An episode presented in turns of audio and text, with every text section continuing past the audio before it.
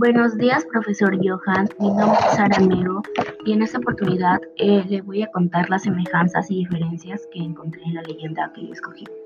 Bueno, existe una creencia muy popular eh, que trata de que si te pones la lagaña del perro en el ojo, podrás ver lo mismo que ellos.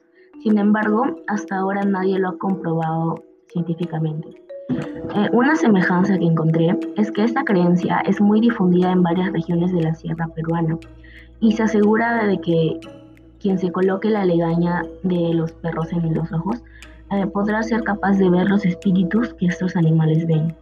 Se asegura además que debido a la alta sensibilidad que tienen los canes, estos pueden ver espíritus, almas en penitencia, espectros y seres de otro mundo que intentan perturbar la paz de los vivos.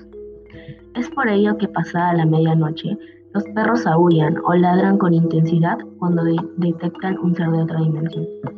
Diferencias.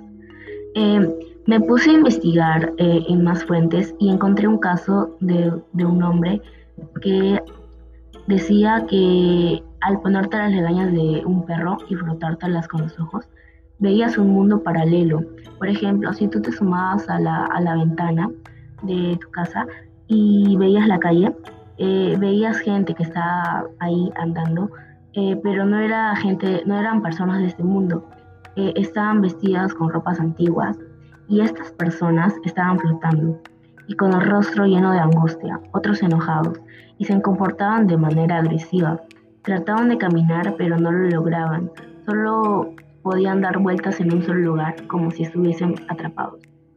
Un dato extra que leí es que algunos chamanes afirman la efectividad del uso de la lagaña de los perros, pero los perros, como todos los seres humanos, eh, tenemos bacterias y gérmenes, y lo único que provocaría eh, intentar ponerte la lagaña del perro en el ojo es que te dé una infección ocular.